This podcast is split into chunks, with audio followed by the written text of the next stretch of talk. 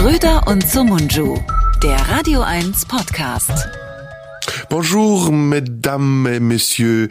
Euh, je suis Serdar Somonjou ici, le, le, podcast avec mon ami Florian Schröder. Bonjour, bonne nuit, bon ami, mon ami.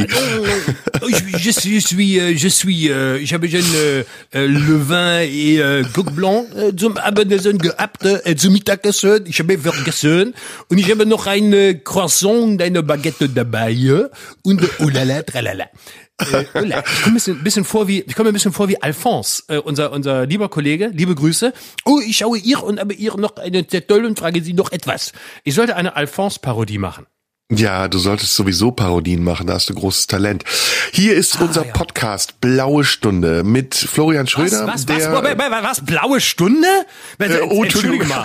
Entschuldigung. Jetzt? So, ich bin raus. Mach doch deine Blaue Stunde allein. Lad dir doch, lad dir doch, lad dir doch Dietrich Brüggemann und Sarah Wagenknecht ein. Mach deine nee, Scheiße nee. allein. Ich bin doch hier nicht deine Blaue Stunde. Na, entschuldige bitte, entschuldige vielmals. Ich war kurz äh, abwesend. Ja, es ja. ist natürlich unser, unser Podcast äh, Schröder mhm. und Somunju. Warum eigentlich Schröder und Somunju und nicht Somunju und Schröder?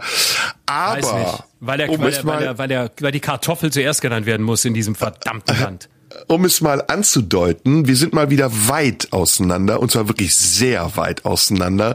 Du bist mhm. in einer anderen Zeitzone. Äh, wie viel Stunden mhm. Unterschied gibt's zwischen uns gerade? Ah, du, ich, ich blick's nicht mehr. Sommerzeit, Winterzeit, ich komme nicht mehr mit. Ich glaube drei oder vier Stunden oder fünf. Äh, wow. Auf jeden Fall äh, bin ich äh, hinter dir. Genauso wie es äh, viele Hörer immer sagen. Auch nicht nur intellektuell, sondern jetzt auch zeitlich. Positionsmäßig. Also man kann sagen, du bist auf dir. den man kann sagen, du bist auf einer Art Osterinsel irgendwo ich bin äh, richtig im Meer. Im ne? Grunde zwischen Fidschi und Uruguay, da bin ich jetzt. Aber auch hier gibt's Internet und zwar sehr, sehr gutes Internet.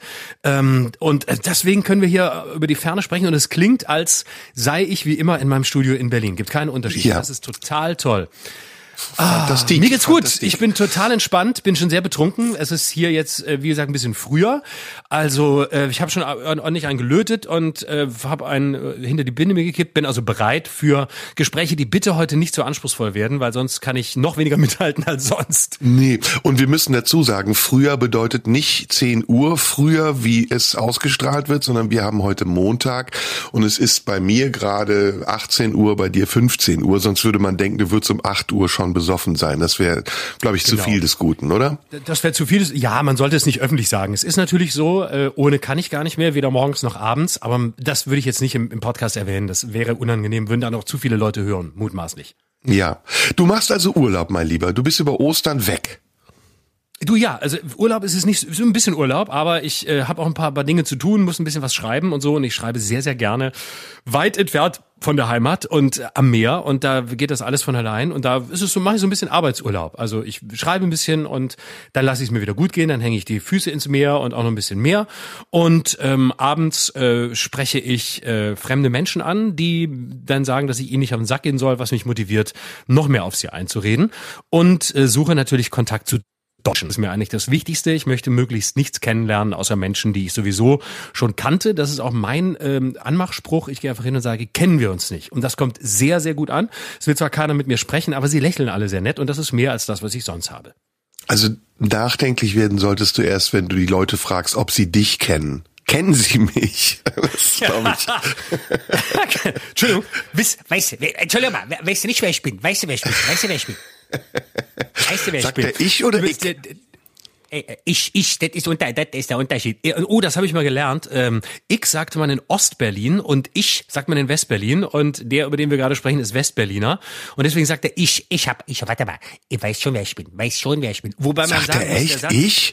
Ja, sagt, sagt er wirklich, ich hab, ja. Ich hab, ah, nein, okay, sagt, nein, ich hab, ich hab das gemacht, ich hab das mhm. gemacht, ich hab das gemacht, schau mal nach. Musst du mal genau hinhören. Pass auf, mhm. der, jetzt ist aber ja das Problem, dass dieser Satz, ähm, äh, ich, äh, ich weiß schon, wer ich bin, ich, warte, warte, ich, ich weiß schon, wer ich bin, ich mache Olympiastadion. Stadion. Der ist natürlich jetzt ein bisschen abgelöst worden von Julian Reichelt mit dem Satz, wieso wissen Sie nicht, wer ich bin? Weißt du, im Zug bei der Kontrolle, als er seinen äh, Personalausweis vorlegen musste und anschließend zur Bundespolizei musste, weil er ihn nicht vorlegen wollte und doch sagte, man wisse doch wohl schon, wer er sei. Jetzt ist der Satz natürlich nicht mehr so heilig bei, bei Mario aufgehoben, sondern ein bisschen auch bei Julian.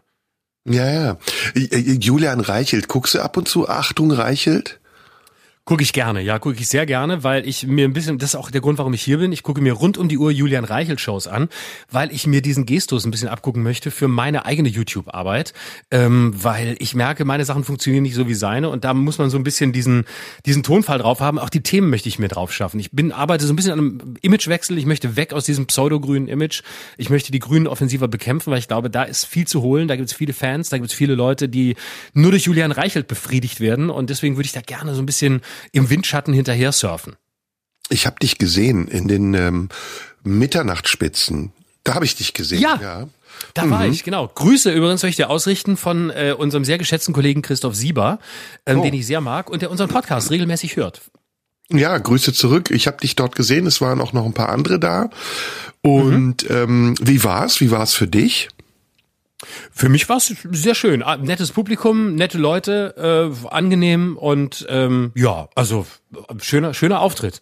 Und ähm, jetzt nichts nichts Besonderes passiert, aber es war schön. Ist es immer noch im alten Wartesaal in Köln? Immer noch im alten Wartesaal, immer noch ähm, gleich wie damals, nur mit neuem Ensemble. Aber sonst alles alles gleich. Gleiche, gleiche Mannschaft und irgendwie immer netter anzukommen. Also ich, ich bin da ganz gern, einmal im Jahr. Hm. Ich war bei Olaf Schubert äh, bei Rums. Kennst du das auf MDR? Oh, ja, du hast es, du hast es angekündigt und ich habe es noch. Ist das schon gelaufen? Habe ich es verpasst oder lief es noch gar nicht? Boah, ich weiß es gar nicht. Ich glaube, das läuft noch. Du hast mir vorher erzählt, dass du da hingehen würdest und ähm, wie wie war's? Also du hast ja so angedeutet, dass du dich sehr freust und dass du es sehr sehr gerne machst, weil du auch schon sehr lange nicht mehr in so einer Sendung warst und dir einfach richtig Bock hattest. Und jetzt würde ich gerne wissen, was also also war's denn auch genau so, wie du es? Also nee, lass mich anders fragen. Lass mich anders fragen. Ich will nicht so viel verraten. Was war's geiler oder blöder als bei Stern TV am Sonntag? äh, es war ungefähr genauso. Äh, äh, na, ich habe, ich treffe gern Olaf, ähm, den, den mag ich sehr und das haben wir auch hier gesagt. Das ist einer der ähm, freundlichsten Kollegen, die wir haben, denke ich mal, und gilt auch für dich. Ähm, ja, und da fährt man halt nach Leipzig und sitzt eine Stunde an so einem Panel und kommentiert irgendwelche Nachrichten. Das ist irgendwie, kann man mal machen, würde ich sagen. Muss man jetzt nicht jede mhm. Woche machen und ist jetzt auch nicht wirklich das, was ich am liebsten mache. Aber verbunden eben mit dem Besuch und dem Treffen mit, mit Olaf war das, war das angenehm. So würde ich es jetzt sagen. Wer war noch dabei? Oh. Ähm, Hast du schon wieder vergessen? All die Nein, Kollegen, die du so schätzt, blöderweise wieder vergessen. nee, ich hab's noch nicht mal vergessen, sondern ich, ähm, also es war eine Frau, die, ähm, boah, wie hieß die? Die spielt in Sarah dem, Bosetti. Ach nee, die war bei, die war bei, bei mir. Bei die war bei dir. Entschuldigung. Das hätte ja. ich mir auch gemerkt, weil dann wäre ich gar nicht erst mhm. hingefahren. Aber ähm, Ach so. Es war irgendwie. Ich soll liebe Grüße ausrichten. Ja, viele Grüße auf keinen Fall zurück. Aber, ich wollte ähm, eigentlich ein Foto mit ihr machen und dir schicken, aber ich habe es vergessen leider. Beziehungsweise ich habe mich geweigert, mit aufs Foto zu gehen, aber nicht ihretwegen. also die, die Frau, mit der ich zusammen da war, spielt bei den Springmäusen im Ensemble äh, und heißt, soll ich nachgucken oder? Und ein ja, junger los, komm, österreichischer also Comedian. Mhm. Äh, ähm, Oh ja, ich muss dich gleich noch was. Äh, war das äh, Benedikt Mittmannsgruber, der junge Österreicher? Ja, ja, der war's, genau. Benedikt sehr gut, sehr. Der, der ist echt gut. Der ist super gut. Ich habe letztes Jahr ähm, war der dabei äh, beim beim Stuttgarter Besen. Das habe ich übrigens auch noch gemacht die letzte Woche. Ähm, ich war beim Stuttgarter Besen in Stuttgart. Das moderiere ich jedes Jahr. Das ist eine Aufzeichnung für das SWR Fernsehen und das ist ähm, immer sehr schön. Das ist so ein Nachwuchswettbewerb und da war Benedikt Mittmannsgruber letztes Jahr und der ist wirklich super. Also der ist sehr lustig. Ähm, der der ja, ich, ich habe keine Ahnung, ich habe so ein Fable für österreichischen Humor, also da macht man es mir leicht, jemanden gut zu finden, aber er ist auch wirklich, er ist sehr jung und sehr, sehr gut. Der hat mich aber sehr an Vincent Pfefflin erinnert, so dieses Tranige. Ja? Die Frau war übrigens Sandra Sprünken. Kennst du die? Oh, die kannte ich nicht. Nee, die kenne ich nicht. Die kannte ich auch nicht. Sehr nette, sehr nette junge Comedienne oder jung, weiß gar nicht, wie alt sie ist. Sehr nett, war mhm. sehr freundlich und der Benedikt Mittmannsgruber, heißt er so? Mhm, genau. Der war, war, war wirklich nett. Also waren auch in der ersten Staffel waren ein paar, die ich kannte. Friedemann Weise und ähm, ähm, na, wie heißt er denn jetzt nochmal? Den ähm, Welcher? Ähm, also Friedemann Weise kennen wir ja beide. Ja. Ähm, ach komm, ey, der, der Name fällt Beschreib mir jetzt mal. nicht ein. Bayer. Bayer. Bayer? In, in Köln lebender Bayer. Ein in Köln lebender Bayer. Äh, äh, Ja. Lee Astor, nee, der lebt in Bayern. Wer, wer lebt denn in Köln und ist Bayer? Wer macht denn so einen Fehler? Moderiert Ähm, auf Comedy mal. Central eine Roast Show. Kavusi.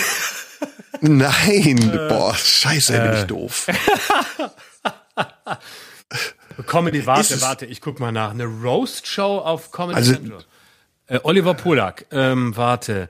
Comedy Central Roast. Du wirst Bayer schreien, wenn du es Köln. jetzt siehst, ja. Ah, warte, wer, Bayer in Köln? Äh, Monika Gruber, ähm, Lisa Fitz, äh, ähm, äh, äh, warte. Felix Lobrecht, nee, der kommt nicht Nein, ganz nein, aus. nein. Du Maxi weißt Stettenbauer. Genau, ja, Ja, Maxi. Stettenbauer. Maxi Stettenbauer, Ja. genau. Ja, Maxi netter Stettenbauer. Kollege. Ja, und äh, genau, die waren auch da und ja, wie gesagt, nach Leipzig fahren, ja, kann man machen, muss man nicht, aber wenn es Ja. dann angenehm ist, ist es okay. Bei mir Du beim, merkst, beim ich bin nicht besonders Wesen- euphorisch. Ne? Ich, ich, du, du hast es ja eben nix. gesagt, ich bin nicht so der Panel-Show-Fan. Ähm, Ja, aber ab und zu geht das. Du machst es häufiger, ne? Du wolltest gerade was erzählen. Ich mache Panel-Shows und bei Panel-Shows mache ich relativ selten. Da werde ich so gut wie nie eingeladen, weil, weil die mich alle für genauso einen asozialen Typen halten, wie ich auch bin, weil die wissen, ich kann maximal mit einem anderen reden und das bist du. Ansonsten bin ich kommunikationsunfähig und ähm, deswegen werde ich da leider nie eingeladen. Würde ich gerne öfter machen, weil so richtig, also was ich ähm, auch so zweites Karriereziel neben Julian Reichelt ähnlicher werden, ist Panel-Show-Comedian werden. Also jede Woche in irgendeiner Panel-Show sitzen ähm, und dann entweder was improvisieren oder ähm, lustige Witze erzählen, die andere Autoren aufgeschrieben haben und dann so tun, als seien es die eigenen, ähm, als wären sie mir selbst eingefallen, was sie natürlich nicht tun. Das wäre für mich nochmal ein Ziel, weil das finde ich, finde ich attraktiv. Das finde ich cool, da muss man nicht so viel eigene Meinung haben, sondern sagt man einfach das, was andere aufgeschrieben haben und wirkt spontan und alle applaudieren sofort, egal was man sagt. Das mag ich an Panel-Shows. Du wolltest irgendwas anderes erzählen. Ähm, Ich wollte erzählen, dass beim, beim Stuttgarter Besen, den ich moderiert habe, dem, äh, wie gesagt, sehr angesehenen süddeutschen äh, Kabarett-Nachwuchspreis, unser lieber Kollege hier von, von Radio 1 gewonnen hat. Dr. Pop hat den Publikumspreis bekommen. Und das hat mich wirklich sehr gefreut, weil ich den sehr gut finde. Der hat ja auch hier eine Rubrik und das meine ich ganz ehrlich. Ähm, ich meine, bei den anderen meine ich es auch ehrlich, bevor jetzt wieder einer schreibt, ja, bei Dr. Pop meint es ehrlich, bei den anderen wird gelogen. Nein, aber Dr. Pop ist wirklich sehr lustig, weil ähm, was, was der an Interpretationen aus Texten und aus Musik rausholt, ich saß wirklich da und habe schallend gelacht. Und noch ein Kollege, ein ganz, ein sehr junger Kollege, Toni Bauer, hat auch einen Preis gewonnen. Ähm, auch ein sehr, noch sehr unbekannt, aber sehr, sehr, sehr gut. Ähm, sehr jung und sehr gut. Ich bin überhaupt ziemlich begeistert, was so an, an jungen Comedians, also ganz jungen, mit jung meine ich jetzt wirklich nicht so, nicht so Leute wie mich, Ende 30, Anfang 40, sondern so bei so 20, 25-Jährigen, wo ich zum Teil da sitze und denke, geil, was die an Timing drauf haben und wie, wie selbstverständlich die so ein Stand-up machen. Meine, wie ich da lange gebraucht habe, was ich da an Irrwegen gegangen bin, was ich für einen Scheiß gemacht habe. Und die stehen da und können das einfach. Und das ist, glaube ich, auch der Einfluss der amerikanischen Stand-up-Comedy, dass man mit einem anderen, mit einer anderen Selbstverständlichkeit auf so einer Bühne steht und gewisse Regeln aus dem amerikanischen Stand-up einfach äh, irgendwie, ja, selbstverständlicher gelernt hat als, als ich oder wir vielleicht noch. würdest du sagen, dass wir jetzt eine neue Generation von Comedians haben? Ich glaube schon, ja. Da wächst, Hm. da wächst was nach, was ähm, ja, was was ich zum Teil ja, was sehr Neues und was mir auch zum Teil sehr gut gefällt und was ich sehr was ich sehr originell finde und was sehr was ja, Leute, die sehr sehr spielerisch und doch so irgendwie ja, mit mit einer mit einer mit einer guten Substanz, aber sehr spielerisch an die Themen an die Themen rangehen. Also, man kann jetzt nicht behaupten, das ist alles Verflachung und nur noch äh, und nur noch Comedy, sondern die setzen wirklich ihre auch ihre eigenen Themen. Also, mir gefällt vieles, ich habe keinen Komplettüberblick, aber vieles von dem, was ich so sehe, gefällt mir sehr gut. Guckst du das? Also wo guckst du solche Sachen? Wo siehst du das? Nee. Ich sehe das dann, wenn ich sowas anmoderiere, wie letzte Woche, weil ich so eine, weil ich so eine Sendung moderiere. Und dann sehe ich die Leute. Und dann, manchmal gucke ich mir dann äh, zwischendurch was an und zur Vorbereitung gucke ich natürlich quer, damit ich ein bisschen weiß, wer da kommt und ähm, weiß, was die so gemacht haben und so ein bisschen, ähm, ja, einfach weiß, was, äh, worauf ich mich einlasse und äh, die Kandidaten, die ja zum Teil noch ganz unbekannt sind, auch wirklich äh, voneinander unterscheiden kann. Und ich sage, hallo Maria und dann ist es aber Evelyn oder so. Das wäre ja sehr unangenehm für einen Moderator. Dann wäre ich ja wie Johannes B. Kerner früher oder Stefan Raab. Ja, schön, dass du da bist. Ja, äh, wer warst du noch mal? Ja, freu mich. Ja, bis gleich. Und, und, und dem Motto, man erkennt die Gäste, wenn sie auf die Bühne kommen. Ich habe, ich, ich guck im Moment auch so ab und zu mal bei YouTube rein. Da sind tatsächlich viele neue Comedians. Und dann habe ich aber gesehen, gibt's auch eine neue Staffel von LOL. Äh, Hast du das auch gesehen?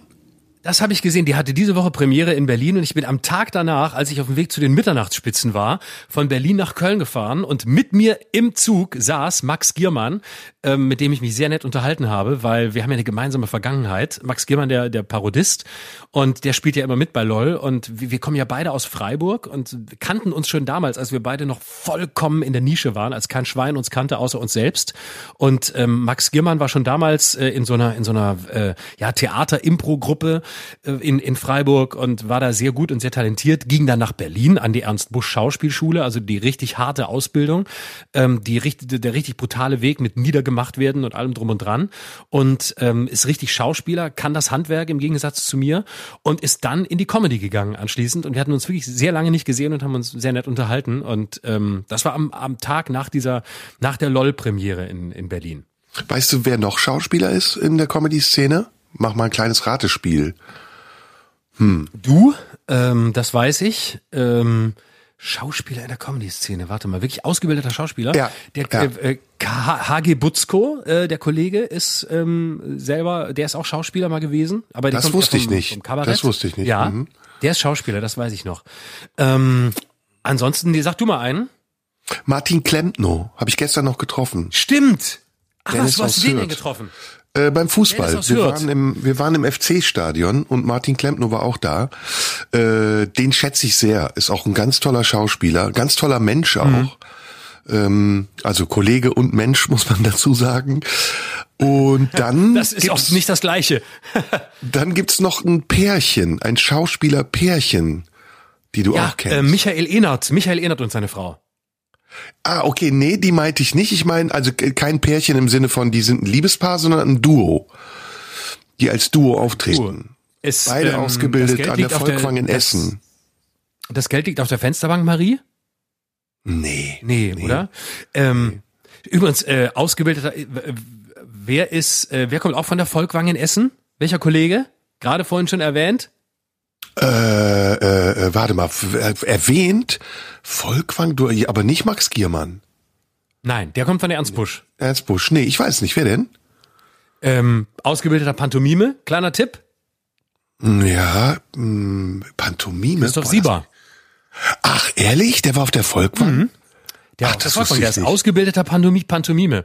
Und wir haben mal vor vielen Jahren eine Tour gemacht, eine kurze Tour, drei Shows. Äh, Christoph Sieber, Tobias Mann und ich. Und äh, da habe ich größere Teile des Soloprogramms von Christoph Sieber gesehen, äh, das übrigens äh, sehr, sehr lustig und sehr sehenswert ist.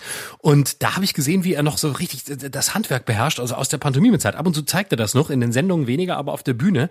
Das macht sehr viel Spaß. Und das ist so lustig, weil du siehst ihn sonst immer eher eben als politischen Kabarettisten und plötzlich in so einem Programm siehst du, was der für eine unfassbare Körperlichkeit hat, was einfach, ja, so eine ganz eigene pantomimische Körperlichkeit, so würde ich es mal laienhaft nennen. Und das ist dann total schön zu sehen, dass jemand diese Seite auch noch hat und ähm, mit welch einem, ja, mit welch einem Körpergefühl der dann auf, auf so eine Bühne geht, wenn er dann, wenn er dann so was Pantomimisches macht. Das ist toll.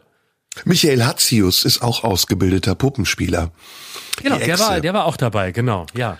Genau. Und René Marik und Reinhard Grebe, Und alle an der. Reinhard Grebe ist doch auch, äh, ist auch Schauspieler, oder? Der ist auch, ist er ausgebildeter Regisseur oder macht der nur Regie? Moment mal, Reinhard Grebe, ist der nicht auch Puppenspieler gewesen? Nee. Ich glaube, so war's, irgendwie so, ja. Also die drei kommen jedenfalls aus der gleichen Schule und äh, hatten auch lange Zeit die gleiche Agentin, die auch meine Agentin war. Aber die meine ich immer noch nicht. Ich meine ein Duo. Tipp geben? Ja, bitte, warte, ja, gib noch mal einen Tipp. Das Duo hat den Namen einer Hauptstadt, der aus zwei Wörtern besteht. Die Hauptstadt besteht aus zwei Wörtern oder Mhm. der eine Teil ist, ist der, der Hauptstadt, der Hauptstadtname? Nee, nee, die Hauptstadt besteht aus zwei Wörtern. Hervorragendes Duo, sind Preisträger fast aller Preise. Ich glaube, auch den Stuttgarter Besen haben sie gewonnen. Du kommst nicht Echt? drauf, ne? Mann. Oder ich gebe dir noch einen heißen Tipp. Der eine war gerade in einer ähm, Sendung zu sehen, die äh, Dieter Nuhr parodiert hat. Da hat er Dieter Nuhr parodiert. Ah! Jetzt weiß ich's, ja. Ulan und Bator. Genau, Ja. Sebastian Rüger und Ja. Frank ja, oh, ja, ja, ja. Ich Ja. Genau, genau, sehr gut, sehr gut. Ach übrigens, so viele Leute haben geschrieben, äh, Mensch, Mensch, Mensch, äh, wir, ihr müsst über diese Sendung reden, die wir natürlich nicht nennen wollen, wo Dieter nur parodiert wurde. so viele Leute haben über Instagram, ich habe selten so viele Nachrichten bekommen. Was sagt ihr denn jetzt dazu? Was sagt ihr denn jetzt dazu? Und wenn wir schon beim Thema sind, was sagen wir denn jetzt dazu? Ich fand die Dieter Nur-Parodie sehr gut. Meine Lieblingsstelle war, und ich weiß nicht, woher sie das haben, aber meine Lieblingsstelle war, als jemand reingerufen hat ähm, beim Auftritt von Frank McAllister, den ich auch gar nicht zuordnen konnte, weiß gar nicht, wer da parodiert wurde. Und da hat jemand reingerufen, machst du halt auch noch Comedy? Und dann hat er irgendwas gesagt mit, ähm, ich komme doch auch nicht zu dir zur Arbeit und äh, sage, wie du dir, wie du Schwänze richtig lutscht. Und es war, der Witz war mir zu sexistisch, deswegen habe ich gleich wieder weggehört, habe aber die Anspielung nicht verstanden. Das war ein bisschen mein Problem. Sonst habe ich die ganze Sendung wirklich sehr gut gefunden, aber da habe ich es nicht kapiert. Hm, ja, ich habe keine konkrete Meinung. Gut gemacht, schlecht gedacht. Das ist meine Meinung. Reinhard Grebe übrigens ähm, ja. hat studiert äh, an der Hochschule für Schauspielkunst Ernst Busch Berlin. Ah, okay. Ja, Reinhard hat ja auch Regie gemacht in Halle. Ähm, ich glaube, Reinhard geht's im Moment nicht gut. Vielleicht grüßen wir ihn mal und falls es ihm nicht gut geht, gute Besserung. Falls es ihm besser geht, weiter so. Ähm, großartiger ich glaub, Kollege. ihm, ich glaube, es geht ihm besser, denn ich meinte, ich meinte gesehen zu haben, dass er wieder auf Tour ist. Ja, er hat ja mehrere Schlaganfälle gehabt. Ich habe noch mal äh, mit ihm gesprochen vor zwei Jahren, glaube ich. Ja, unglaubliche Geschichte. Da, das, da wird einem ganz äh, ja schummrig von. Der hat saß auf der Bühne und hat auf der Bühne einen Schlaganfall gehabt und wusste plötzlich nicht mehr, wo er ist. Also wirklich ein Albtraum. Aber ich ich glaube, er spielt wieder. Du hast recht. Das kann gut sein. Ja, hoffentlich geht's ihm besser. Ein, auch ein groß, großartiger Kollege. Es ist, Überhaupt. Manchmal auch einfach privat höre, weil ich es einfach so gut finde überhaupt ein, ein Thema gerade, ich weiß jetzt nicht, ob wir das so ausführlich besprechen sollten, aber im Moment ist es ja wirklich so, dass viele, oder nicht nur im Moment, sondern in den letzten Jahren, dass viele Comedians ähm, krank geworden sind. Kann man sagen, krank? Ja schon. Also angefangen ja, von äh, ja, Kurt Krömer hat es ja in der Öffentlichkeit gesagt. Ähm, ja. ja, okay. Dann, Maxi Stettenbauer ne, auch auch oder zum Beispiel auch, ähm, boah, ich mein Gedächtnis wird immer schlimmer. Wie heißt der mit der Mütze, der immer, äh, ähm, ähm, oh come on, ey, mit der, der Mütze? auch Matze Knob. Nein, der, der mit der tiefen Stimme etwas beleibter, der mit Kurt Krömer in der Sendung war und über Depressionen gesprochen hat. Thorsten Stretter. Thorsten ja. Sträter, ähm, Cindy aus Marzahn, ähm, ich glaube, äh, äh, zum Beispiel Felix Lobrecht hat sich jetzt auch zurückgezogen aus der Öffentlichkeit, spielt, glaube ich, ein Jahr lang nicht mehr. Woran liegt das? Warum werden Comedians und Kabarettisten irgendwann ja krank oder leiden an ihrem Beruf? Woran liegt das? Naja, das tun vielleicht an, Künstler aus anderen Genres auch. Wir kriegen es vielleicht nur weniger mit. Aber meine These wäre erstens, ähm, ich glaube, es ist äh, in diesem Beruf eine gewisse Anfälligkeit für ähm, für Melancholie, für Traurigkeit, weil man, glaube ich, eine große Sensibilität braucht, um diesen Beruf auszuüben, um überhaupt so beobachten zu können, dass man so erzählen kann, wie es Leute am Ende gut finden. Das heißt, du hast, du bringst eine gewisse Grundsensibilität mit, auch eine Zerbrechlichkeit, eine Traurigkeit, äh, eine Ambivalenz der Welt gegenüber. Du lebst ja auch von dem, was in der Welt nicht funktioniert oder was, was quer liegt, was, ähm, was dir, was dich ärgert, was dich wütend macht, was dich vielleicht auch traurig macht. Und das verwandelst du ja nur, dieses Tragische Tragische verwandelst du ja nur in Komik. Das heißt, es bleibt ja irgendwie immer tragisch. Und häufig ist ja von Anfang an es so, dass Leute, die in dem Genre sind, aus einer gewissen Außenseiterposition oder aus einer Position des Marginalisiertseins, des, des Traurigseins, also nicht, nicht des Glücks kommen, sonst hätten sie wahrscheinlich gar nicht den Blick für die Brüche, den man braucht, um den Beruf zu machen. Das heißt, von daher würde ich schon mal sagen, ist eine gewisse Anfälligkeit da. Und also das, das Klischee vom traurigen Clown ist ja nicht ganz falsch. Und ähm, wenn dann mit, mit, einer, mit einer gewissen Zeit, einem gewissen Erfolg, vielleicht auch ähm, ja sehr unterschiedlichen Phasen von Erfolg und Misserfolg, von privaten Schlägen, man nimmt das alles mit größerer Sensibilität und größerer Feindliedrigkeit wahr, als das viele Menschen vielleicht glauben, die einfach denken, man sitzt jeden Tag da und ist gut drauf, weil man sich wieder was Lustiges überlegt hat. Dieses Lustige ist oft Arbeit, oft Leiden zuvor, um das äh, ausdrücken zu können. Das muss kein Leiden sein, aber es kann. Und insofern ist da schon mal eine, eine Grundvoraussetzung ähm, und eine Anfälligkeit und eine große Sensibilität und dann mit dem umzugehen, was wirklich auf einen wartet, wenn man dann äh, da oben ist, wo man vielleicht immerhin wollte oder mal davon geträumt hat, hinzukommen, das ist eine Aufgabe. Und das ist für sensible Menschen, je nachdem, wie das Umfeld ist, je nachdem, wie sie selbst aufgestellt sind, äh, nicht immer einfach. Ich habe da andere Theorien auch noch dazu. Ja, klar, gibt viele. Ich bin gespannt auf deine. Ähm, also ja, du hast recht. Ähm, das eine ist natürlich, dass man unter enormem Druck steht, Erwartungen zu erfüllen und manchmal dieser Druck so groß wird, dass man darunter auch einbricht. Ähm, ich glaube aber, es gibt auch noch eben andere Varianten. Die eine Variante, die ich sehr, sehr gefährlich finde, ist, wenn junge Künstler in einem Alter Erfolg haben, in dem sie das äh, gar nicht verarbeiten können, was mit ihnen passiert. In, in einem Alter, in dem das über einen äh, reinbricht und die ganze Anerkennung, die man bekommt, das Geld, das man verdient, der Applaus, den man bekommt, das ist eher erstmal eine sehr große Versuchung und fühlt sich sehr süß an und anziehend und irgendwann vielleicht merkt man auch, dass das alles eine Scheinwelt ist und dass, dass hinter dieser Scheinwelt oft auch Interessen stehen von Leuten, die einen vermarkten wollen und von Leuten, die an einem Geld verdienen wollen. Und wenn dann dazu kommt, dass unreife oder noch nicht wirklich ausgereifte Persönlichkeiten ähm, darauf reinfallen und wenn sie in diesen Rausch geraten, indem sie denken, dass sie das sind, was andere von ihnen behaupten oder in ihnen sehen, dann verlieren sie sich auch meistens ähm, zum Beispiel in Drogen oder in, in, in einem Verhalten, was arrogant ist oder in Überheblichkeit. Im, ihnen gehört dann die Welt für einen kurzen Augenblick, aber diese Welt stürzt auch relativ schnell wieder ab und sie fallen in einen Abgrund. Da kenne ich einige, denen das passiert ist. Ich selbst hatte das auch ganz am Anfang meiner Arbeit und meiner Laufbahn, dass ich nach meinem ersten Drehtag wirklich dachte, ich bin King. Ich bin, ich penne in einem Fünf-Sterne-Hotel. Ich krieg Geld für das, was ich hier vor der Kamera mache. Und wer es wagt, mir zu widersprechen, den bügle ich nieder. Und dann gibt es noch eine andere Variante, glaube ich. Das ist diese, ähm, ja, das ist mh, hm, diese Isolation, in die man gerät, wenn man auf der Bühne steht. Also ich, ich erzähle das mal mit einem Beispiel, wenn, wenn ich das darf. Ich hoffe, ich hole da nicht zu weit aus. Nee, bitte, gerne. Ähm, auf der Bühne zu stehen ist ja ein toller Zustand. Wenn man Bock drauf hat und wenn man keine Probleme hat, wenn man sich drauf freut, dann kann das ja wunderbar sein. Und das kann einem total viel Energie geben. Die Leute klatschen, man wird bewundert, man wird geliebt und man geht raus und denkt, wow, ich habe ich hab wirklich den Papst in der Tasche. Es kann sich aber sehr schnell umkehren, wenn es einem nicht gut geht, wenn man ein Problem hat und muss auf die Bühne und man, man muss so tun, als hätte man kein Problem.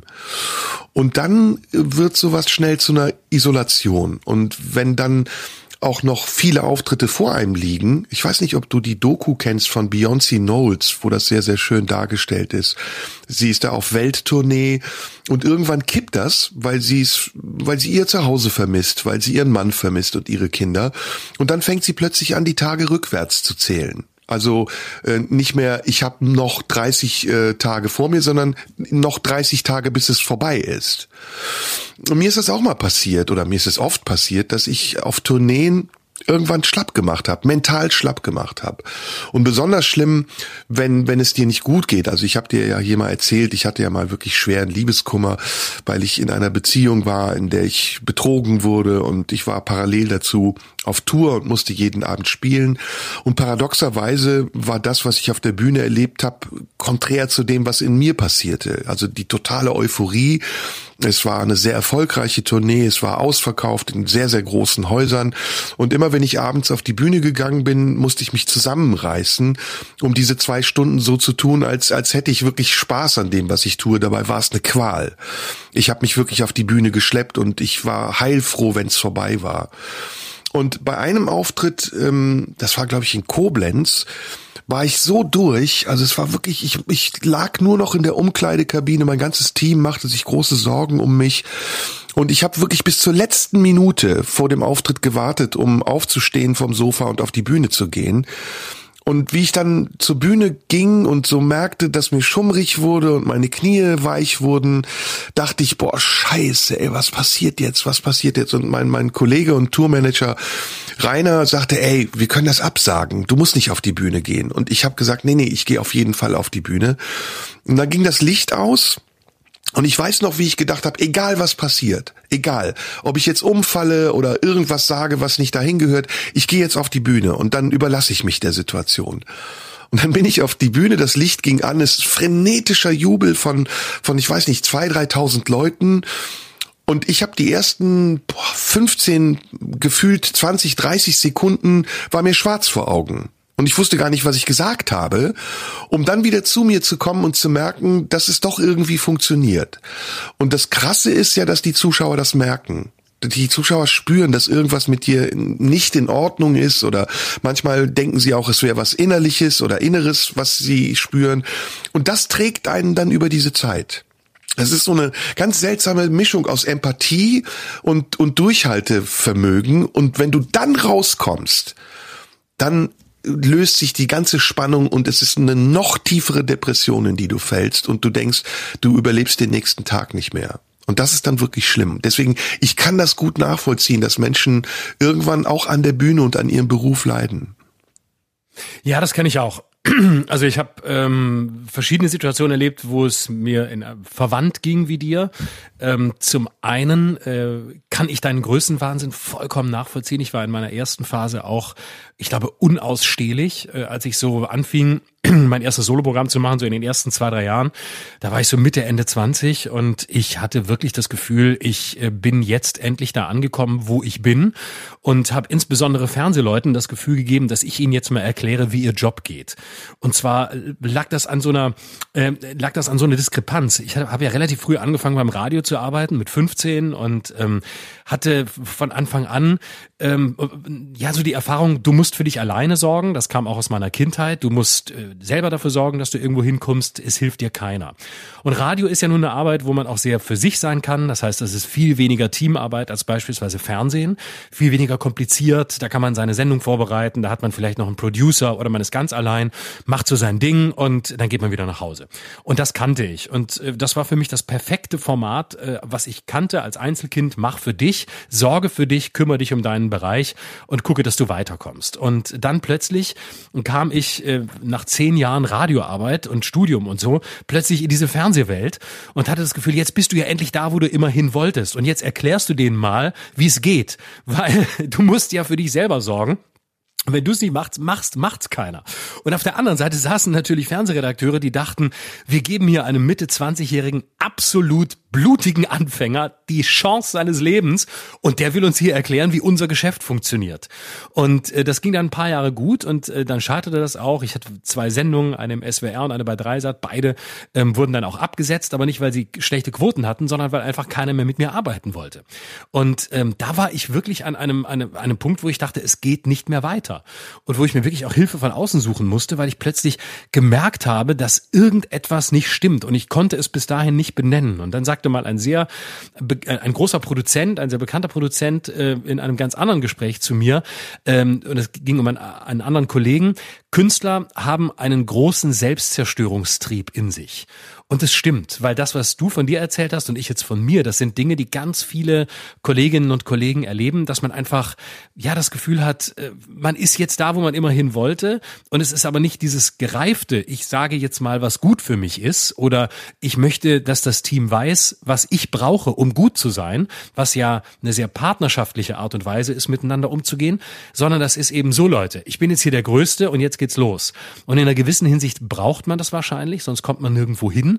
Aber man muss unglaublich aufpassen, denn ich habe meine Zeit damals auch als Blindheit erfahren. Ich habe einfach nicht gemerkt, wer ich bin und wie ich wirke.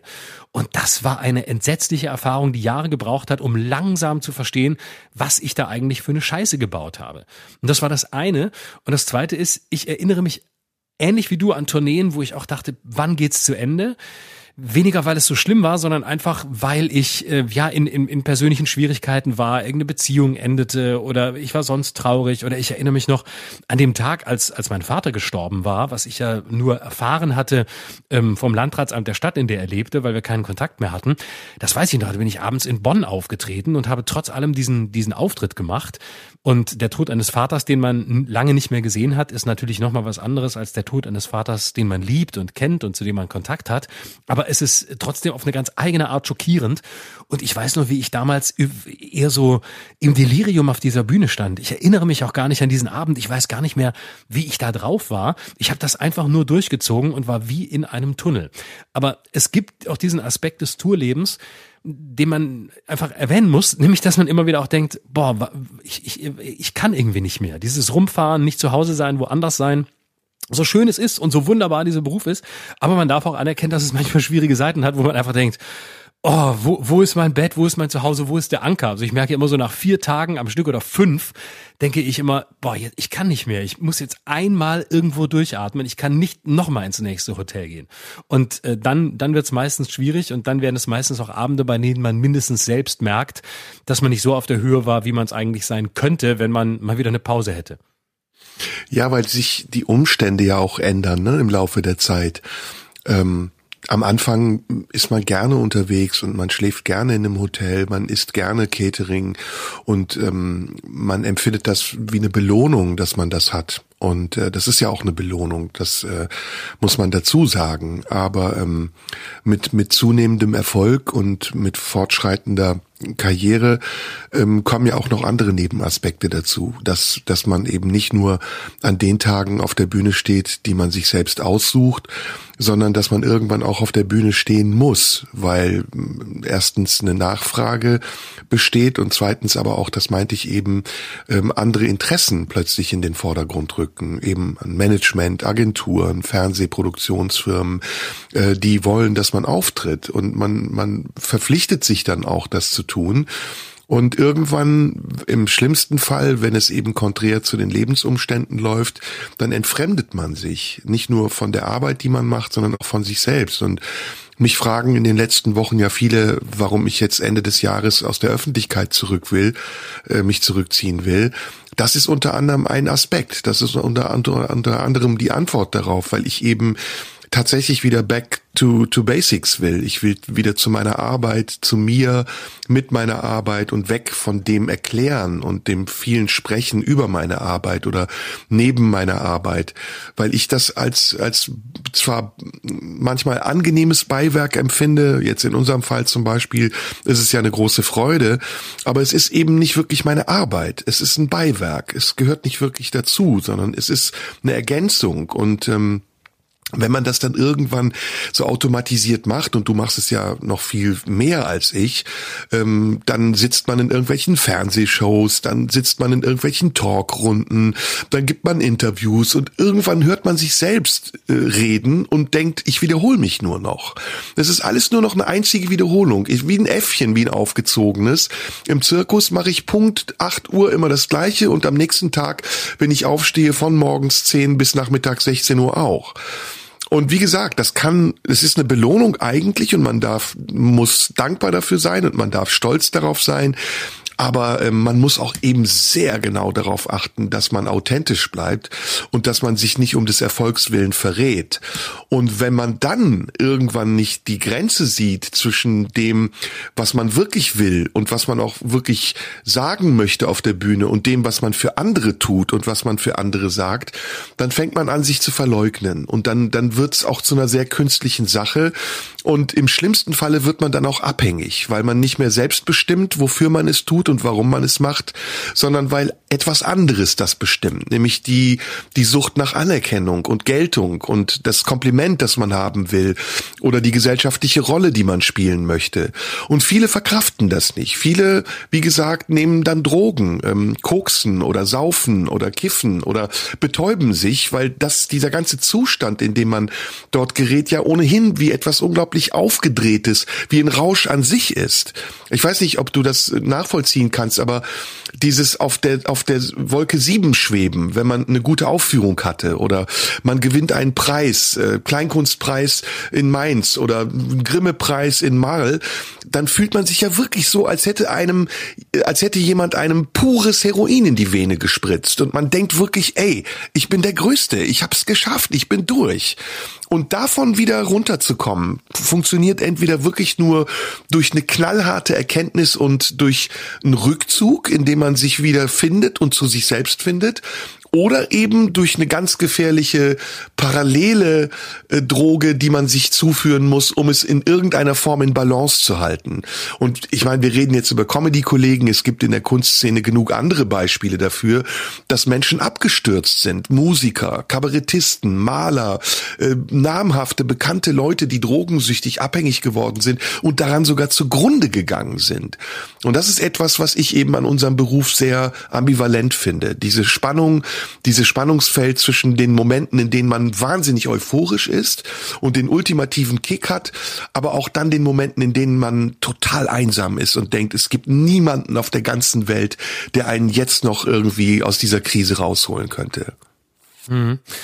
Ja, das kann ich nachvollziehen. Ähm, das, das kann ich teilen. Also das ist auch meine Erfahrung, dass man ähm, ja, dass man lernen muss. Ähm, ich glaube, das ist ein schöner Satz von von Max Frisch. Man man müsse im Laufe seines Lebens ähm, als als Künstler lernen, dass sich ähm, der Name im Personalausweis äh, von dem Namen in der Öffentlichkeit ähm, entfernt hat. Also es ist zwar der gleiche Name, aber der in der Öffentlichkeit führt führt ein Eigenleben und der wird für etwas bewertet was ähm, der private Teil, den er den Teil im, im Personalausweis nennt, zwar mit hervorgebracht hat, aber ähm, man muss, um sich nicht zu verletzen, das lernen. Und das ist dann das, was, was ein dickes Fell ausmacht, sofern man das überhaupt bekommen kann.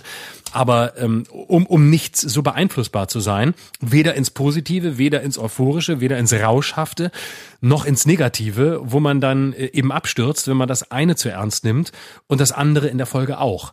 Und das Entscheidende ist, dass irgendwie in eine Balance zu kriegen und sich ähm, ja und vielleicht manchmal in der Selbstwahrnehmung tatsächlich so eine so eine Handwerkermentalität anzunehmen und zu sagen, ja, ich versuche einfach jeden Tag hier weiter ähm, im Steinbruch zu klöppeln und ähm, wie Josef Ratzinger äh, als Papst Benedikt gesagt hat, wie ein wie hat er gesagt, äh, ein ein ein Arbeiter im Weinberg des Herrn, ein Arbeiter mhm. im Weinberg der Kunst, einfach immer weiter vor sich hinzumachen und sich die Frage zu stellen, mache ich das, was ich mache, erstens gerne. Zweitens, ist es mir ein Anliegen, was ich da erzähle. Ähm, drittens, habe ich eine Leidenschaft dafür. Oder stürze ich irgendwann ab in sowas Bedienendes und mache nur noch das, wovon ich glaube, dass eine Öffentlichkeit das haben will, die ich mir geschaffen habe oder die ähm, sich mich ausgesucht hat, befriedige ich die, indem ich ihnen das liefere, was sie haben will, aber eigentlich schon mit so einer grundzynischen Haltung, naja, das wollen sie halt, also mache ich's. Und ich finde, das ist das erste Warnsignal, wenn man aufhören sollte, wenn man merkt, dass man bedient, dass das, was man sagt, nicht mehr das ist, was irgendwie aus dem Innersten kommt, was äh, einen wirklich bewegt oder wo man denkt, ja, geil, da habe ich jetzt Lust, was zu erzählen oder da habe ich was Neues oder ich möchte, dass die Leute das mit mir teilen, sondern wenn man nur noch unterwegs ist und denkt, ja, genau so ist es halt. Und äh, man, man kennt das manchmal äh, von bestimmten Programmverantwortlichen in den Medien, Fernsehen und auch Radio und sogar in Verlagen gibt's das, diese, diese Mentalität, naja, ich find's scheiße, aber das Publikum will's ja. Und was man sich vielleicht als Redakteur ähm, oder als Lektor manchmal noch äh, geben kann, einfach nur, weil man das nur seziert, was andere produzieren, das kann man sich als Künstler nicht leisten. Das finde ich auch, da habe ich keinen Respekt vor. Also wenn man so sagt, na ja, ich finde selber nicht geil, was ich da mache, aber die Leute wollen es halt, äh, dann mach was anderes. Dann mach irgendwas, äh, was du selber geil findest. Ähm, ne, dahinter steckt so dieser Satz, wenn es dem, äh, ist der, der, wie, wie heißt es, ähm, der, ähm, na, äh, der, der Fisch am Haken äh, muss dem muss dem Fisch schmecken, nicht dem Angler. Das war, das war, ich, oh, verdammt, ich krieg diesen Topos nicht richtig zusammen. Ähm, mhm. Und äh, ja, genau. Also, ne, also du weißt, was ich meine. Ja, dann ja. denke ich immer, nee, wenn der Angler selber das nicht geil findet, was er da in die, ähm, in den, was er da ins Wasser tut, ähm, und dann soll die Leute trotzdem anbeißen, warum machst du es dann? Warum machst du dann nicht irgendwas, was du selber geil findest? Und ich, ich kann von mir sagen, dass ich früher wesentlich angepasster war, dass ich früher viel mehr von dem gemacht habe, wovon ich mich gefragt habe, kommt das an, wollen das die Leute sehen und wer will es sehen? Und so auch immer so halb strategisch versucht habe zu denken. Und ich habe relativ lange gebraucht, um das abzuschütteln geschüttelt und habe gemerkt, in dem Moment, wo ich diese ganzen Restriktionen und Zensuren bleiben lasse und einfach mache, worauf ich Lust habe oder was mich interessiert oder was mich fasziniert und dadurch unmittelbarer bin, plötzlich lief es besser als vorher, wo ich immer dachte, wie musst du sein, damit du middle of the road bist und möglichst viele Leute es gut finden. Hm. Boah, da gehen mir viele Sachen durch den Kopf. Also ich versuch's mal in eine Reihenfolge zu bringen. Ähm, ich weiß nicht, wie es dir geht. Bei mir ist es so, wenn ich so über mich nachdenke und über meinen Werdegang und über meinen Beruf und über meine Position und die Frage danach, ob ich meine eigenen Ansprüche erfüllt habe, dann denke ich ähm, auf der einen Seite, boah, ich habe wirklich viele Chancen bekommen. Ich habe wirklich, man hat mir viele Türen geöffnet. Ähm, ich hätte ja, ich hätte an einer ganz anderen Position sein können, ähm, als ich es heute bin. Und diese Position wäre jetzt noch nicht mal erfolgreicher. Oder ich würde damit nicht besser verdienen oder besser dastehen oder mehr Zuschauer haben, sondern ich hätte etwas bekommen, was ich eigentlich nie wollte, nämlich ähm, eine Anerkennung in einer in einer Welt, die ich gar nicht gesucht habe. Ähm, und diese Welt, die ich nicht gesucht habe, die, die sehe ich jetzt mit einem gewissen Abstand, der auch immer größer wird, je näher wir an das Ende des Jahres kommen und ich dann auch endgültig rausgehe. Diese Welt ist eine sehr künstliche Welt, in der sehr viele verzweifelte Menschen unterwegs sind, die es auf irgendetwas angelegt haben, von dem sie gar nicht wissen, ob das das ist, was sie wirklich wollen. Viele, viele Kollegen in unserer Branche sind ja eigentlich, haben einen sehr ausgeprägten künstlerischen Geist und sind im Grunde genommen viel introvertierter, als sie es nach außen zeigen. Und ich glaube, ja. das ist auch der Grund, weshalb sie dann verzweifeln an diesen zwei Welten, in denen sie zum einen eben versuchen, diese Rolle zu spielen und zu erfüllen, was man von ihnen erwartet, aber zum anderen auch sich selbst treu zu bleiben, versuchen sich selbst treu zu bleiben und ihre eigenen Ansprüche und Ziele und Ideen zu verwirklichen. Und ich sehe das, ähm, ich sehe das, wenn ich, ich habe eben von LOL zum Beispiel gesprochen, ne? Ähm, mhm wenn ich solche Formate sehe und ich sehe da Kollegen, die ich für ausgesprochen talentierte ähm, und sehr tiefgründige Menschen halte, die, die in einem Format auftreten, das eigentlich durch und durch albern ist, ja, wo, wo man sich fragt, wie weit ist das jetzt weg von Karneval? Wie weit ist das weg von Kirmes? Warum machen die das? Ist das viel Geld, was man ihnen dafür zahlt? Ist es wirklich Freude, die sie daran haben? Oder möchten sie Teil einer irgendeiner illustren Gesellschaft sein, die sich rühmen darf, äh, die Upper Class der deutschen Unterhaltungsindustrie darzustellen? Und ich komme da auf keinen grünen Zweig. Also ich komme, ich kann mir das nur dadurch erklären, dass der Moment, in dem man das macht, eine soziale Selbstbestätigung beinhaltet, dass es vielleicht auch die Hoffnung darauf ist, dass man damit irgendein anderes, höheres Ziel erreicht, wie zum Beispiel noch bekannter zu werden oder vielleicht eben noch mehr Freiheiten zu haben oder irgendwas anderes, was da drüber liegt, was man als, äh, um, um das, was man da tut, als Zubringer zu sehen. Und deswegen bin ich, wenn ich, um nochmal auf den Anfang zurückzugehen, eigentlich sehr stolz auf das, was ich gemacht habe, weil ich immer mir in einem Punkt treu geblieben bin. Ich habe mir immer das Recht genommen, Nein zu sagen. Und zwar mir selbst gegenüber Nein zu sagen. Nicht den Leuten, die mich engagieren wollten oder irgendwelchen Auftraggebern, Fernsehsendern, Produzenten, Leuten, die mir Karrieren versprochen haben oder Buchverlagen, die meine Buch Bücher drücken wollten, drucken wollten, sondern mir selbst gegenüber zu sagen, nein. Das willst du nicht. Das ist nicht das, was du machst. Aber du hast es wenigstens ausprobiert und du hast gesehen, wie es sich anfühlt und es fühlte sich nicht gut an und es gab nichts, was dich überzeugen konnte, das weiterzumachen gegen deinen Willen. Und das halte ich für eine ganz wichtige Sache, weil ich glaube, die Freiheit, Nein sagen zu können, ist die größte Freiheit, die man als Künstler haben kann. Aber die muss man sich erarbeiten. Man kriegt die nicht geschenkt. Man kann nicht als Nobody auf eine Bühne gehen und einfach tun und lassen, was man will und davon ausgehen, dass man damit erfolgreich ist, weil man dann in einem Stadium, in dem man sich das nicht leisten kann, entweder blockiert wird oder sich selbst blockiert. Man muss auch gewisse konventionelle Erfahrungen und Erfolge haben, um dann irgendwann entscheiden zu können, was der Weg ist, den man selbst gehen will.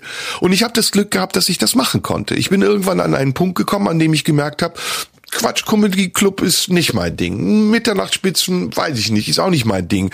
Stern TV probiere ich mal aus. Rums, Olaf Schubert, ja, mache ich, dann treffe ich Olaf. Und diese Freiheit zu haben, die ist etwas Großartiges. Und die führt mich heute dazu, dass ich sagen kann, okay, selbst die letzte, letzte Bastion meiner künstlerischen Arbeit in der Öffentlichkeit bei Radio 1, die ist irgendwann auch für mich nicht mehr so relevant. Die ist nicht mehr wichtig, weil ich in diesen sechs, in diesen sechseinhalb, sieben Jahren alles gemacht habe, was ich machen wollte und sogar mehr machen konnte, als ich machen durfte und machen, vielleicht machen wollte auch am Anfang. Es hat mich sehr überrascht.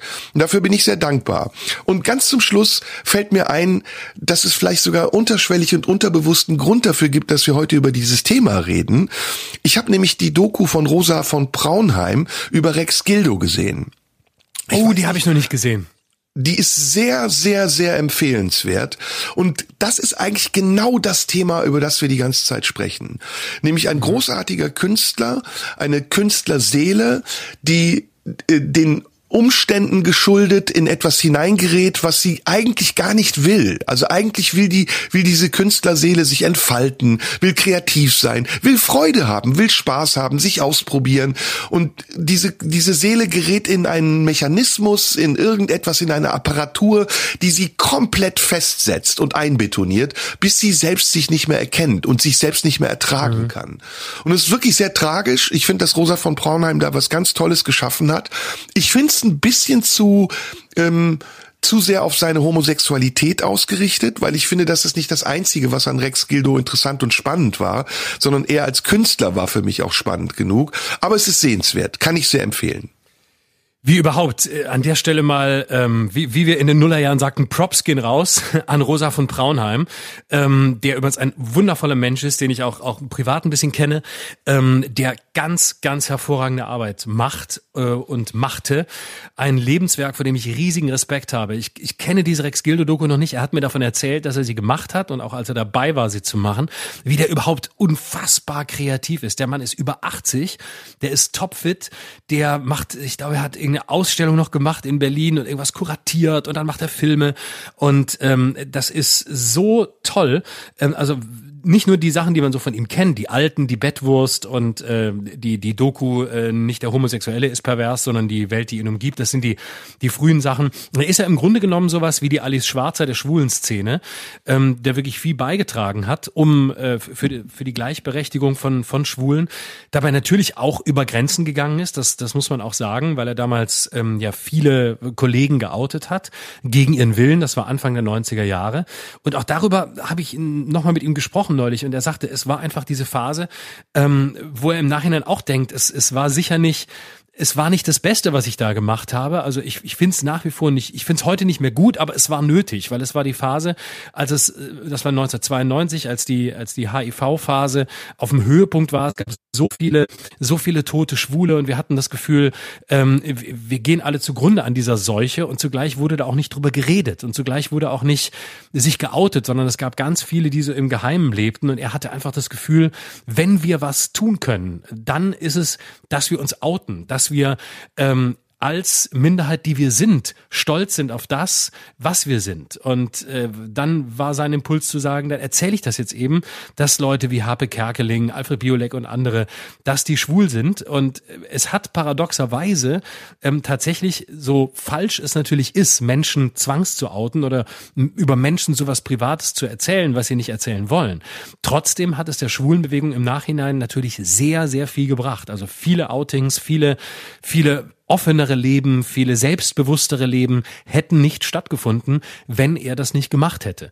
Und ähm, überhaupt die Filme, es ist wirklich sehr zu empfehlen. Es gibt einen ganz tollen Film über seine, seine Mütter, eine Doku, die heißt Meine Mütter, wo er seine Mutter versucht zu finden in Riga, wo er ja geboren wurde und wo ähm, die, er, glaube ich, als ähm, als Pflegekind dann in eine andere Familie kam, müsste ich jetzt nochmal genau nachgucken, ich weiß nicht mehr exakt, aber es sind ganz berührende Filme und auch, auch die Dokus dazwischen. Er hat ja viele alte Schwule auch begleitet, die dann äh, zum Teil HIV-positiv waren.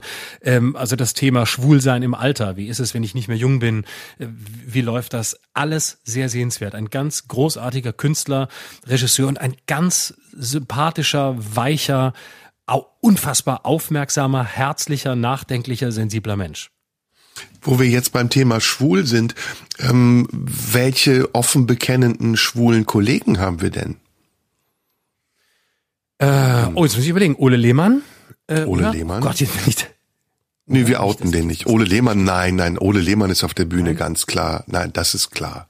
Sascha Korf? Ja, ne? Hm, ja, klar. Ja, Scheiße, jetzt, wen, wen kennen wir denn, der offen schwul lebt? Jetzt nehmen wir fünf, die sich nicht geoutet haben. ja, bisexuell? Oh oh bisexuell? Oh, weiß ich gar nicht. Kay äh, Ray? Stimmt, genau. Kay Ray? lesbisch, Äh, Maren Kräumann? Tané. Ja. Also es gibt schon eine LGBTQ Plus Community auch in der Comedy, Ja, ne? absolut. Abs- Es gibt, Kann man es sagen. mehr. Mir, mir fallen die jetzt aber, mir fallen jetzt aber gerade gar nicht, äh, mir fallen die jetzt aber gerade gar nicht ein. Wer war denn, wer, wer denn noch? Die das offen auf der Bühne sagen, also wir wollen ja wirklich niemanden Ja. outen, aber die das offen auf der Bühne sagen, das waren, glaube ich, die, die wir gerade genannt haben, oder? Ich glaube auch, ja. Ich glaube, Faisal Kavusi noch, ne? der ist lesbisch. Was? Hä? Nee, nein, Was nein, ist der? Nein, nein. Nobody knows. Der ist schwer heterosexuell. Schwer vor allem. Schwer. Was genau weiß man nicht, aber schwer. So, so viel stimmt. Ja, aber auch das kann ja, auch das kann ja dramatisch sein, ne? Menschen, also bei Rex Gildo fand ich, war das ja ein Teil des Dramas. Wie gesagt, ich fand das zu, zu groß, ähm, dass Menschen einfach ein Doppelleben führen. Und dass sie Ja. auf der Bühne dann auch etwas verkörpern, was sie noch viel weniger sind, als das, worüber wir jetzt gesprochen haben. Wir haben ja jetzt über unsere Befindlichkeit gesprochen, aber stell mal vor, deine, deine komplette Identität ist anders so wie bei Rex Gildo und du spielst den, den Latin Lover und singst Fiesta Mexicana und bist mit Gitte in einem Duo und wirst als Pärchen gehandelt. Ich meine, das ist ja noch viel krasser. Das ist ja noch viel, Da viel gibt's krasser. übrigens, ich habe mal im, im Zuge einer, einer, einer Doku, die ich gemacht habe, ähm, habe ich mal, äh, war ich auch mal bei einer Agentur in Bremen, ähm, die Doppelleben organisiert. Also wirklich eine Doppelleben-Agentur. Und da kannst du alles machen. Also die, die organisieren dir einen One-Night-Stand, die organisieren dir eine Affäre, die organisieren dir alles. Ähm, äh, wirklich so gut wie alles, was du brauchst, gegen Geld. Und ähm, der Chef dieser Firma sagte mir, wir machen also wirklich von Leuten, die, ähm, also es, es nennt sich Alibi-Agentur, die ein Alibi brauchen, ähm, weil sie beispielsweise ähm, mit der Affäre in den Urlaub fahren wollen. Ne? Also die organisieren die Affäre, aber die organisieren auch einfach nur ähm, das Leben. Das heißt, da werden Briefe geschrieben, äh, die scheinbar äh, ankommen. Dann und dann ist der Kongress äh, ihrer Firma. Dann müssen sie in, äh, was weiß ich, äh, Bad Salzuflen sein und ähm, Einladungen, also wirklich komplett, so dass so dass äh, die die komplette Familie beispielsweise denkt, du bist jetzt tatsächlich bei diesem Kongress, aber stattdessen fährst du einfach nur mit der Geliebten in Urlaub und das geht eben hin bis zur Organisation von Doppelleben. Also das geht hin bis zur Organisation von äh, Hochzeitsfeiern, beispielsweise sagte er von Fußballern.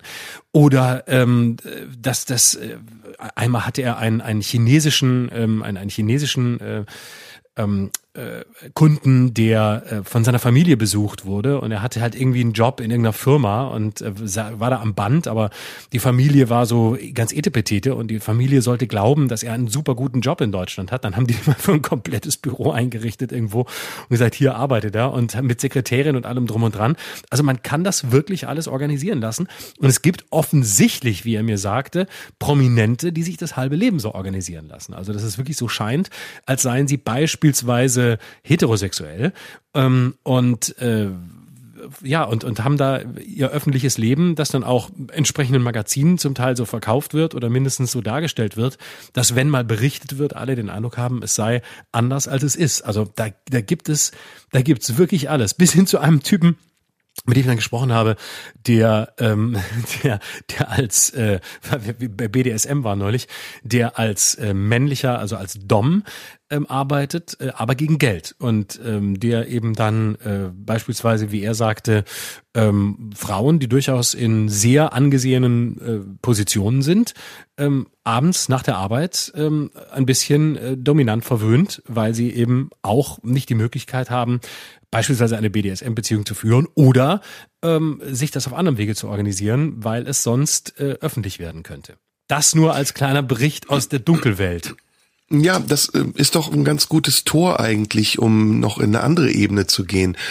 Ähm, wir gehören ja zu der Spezies der Leute, die ähm, ihr Privatleben nicht in der Öffentlichkeit ausbreiten.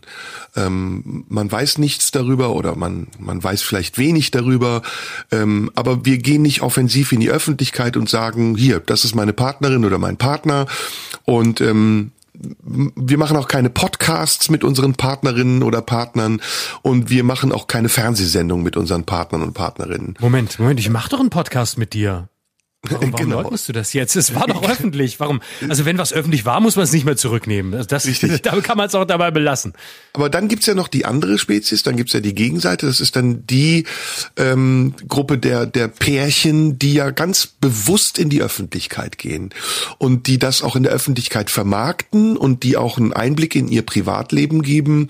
Das aus meiner Sicht sehr, sehr, also das geht aus meiner Sicht viel zu weit und ist ein Einblick, der auch so privat privat so intim ist, dass ich mich frage, ob das sich nicht irgendwann rächen kann. Also immer wenn ich das sehe bei diesen besagten Pärchen oder bei diesen besagten Leuten, die das machen, frage ich mich, sind die sich dessen bewusst, was die da eigentlich machen? Also ist das, ist das sich ein Ausverkauf der Privatheit, für den man vielleicht irgendwann einen sehr hohen Preis bezahlt, wenn sich das alles ändert oder wenn, wenn das traute Glück, das traute Heim, das man so präsentiert hat als Inbegriff des, des, ähm, ja, des, des Schönen, wenn das zerbricht und zu etwas ganz Hässlichem wird.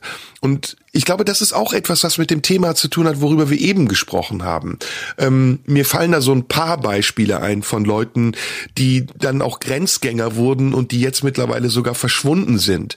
Wie zum Beispiel Nadel Abdel Farag, die ja, ähm, ja. sehr viel im Fernsehen zu sehen war und sehr viel Home Stories und alles eigentlich öffentlich besprochen hat, was in ihrem Privatleben stattgefunden hat und die daran ja, kann man sagen, fast oder daran zugrunde gegangen ist. Das hat eine gewisse Tragik. Ja, ich verstehe es auch nicht, warum man das macht. Also, weil es kommt immer zurück. Also ähm, in dem Moment, in dem du die Tür aufmachst, ist sie halt auch nicht mehr zuzukriegen. Und in dem Moment, in dem du dich entscheidest, diesen Teil von dir preiszugeben und äh, damit auch äh, öffentlich zu werden, äh, wird natürlich es auch dann öffentlich, wenn sich die Verhältnisse ändern, egal wie sie sich ändern.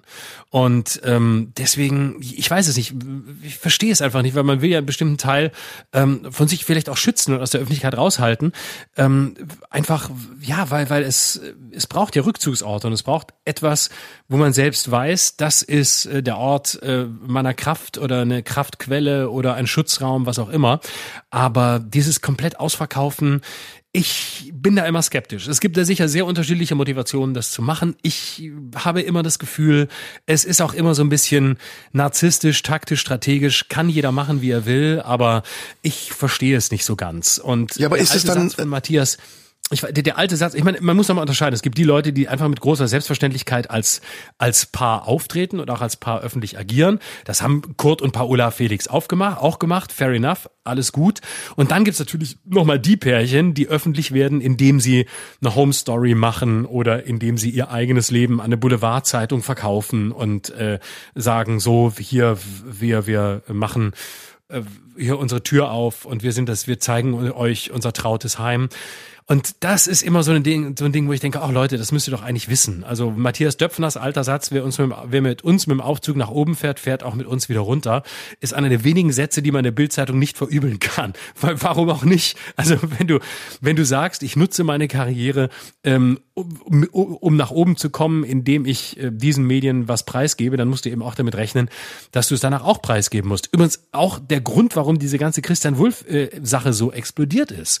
Ähm, die, Die Ursprünge lagen ja darin, dass er damals gesagt hat, ich möchte Ministerpräsident von Niedersachsen werden, sich von seiner ersten Frau getrennt hatte und damals mit äh, Bettina schon zusammen war. Das war die neue Frau. Und er brauchte eine Strategie, um das konservative Niedersachsen hinter sich zu kriegen. Nämlich die, die tendenziell sagten, oh, der Wolf, jetzt hat er seine Frau verlassen, jetzt hat er eine neue, wie kann denn das sein? Und dann hat er die Bildzeitung äh, sich äh, in den Rücken geholt und hat gesagt, das ist meine neue, bitte schreibt nicht, ähm, Wolf, das ist der Ministerpräsident, der seine Frau verlassen hat, sondern das ist der Ministerpräsident mit seiner schönen blonden neuen Frau. Und nur weil er sich damals erpressbar gemacht hat, konnte Kai Diekmann damals überhaupt ähm, so so Druck ausüben.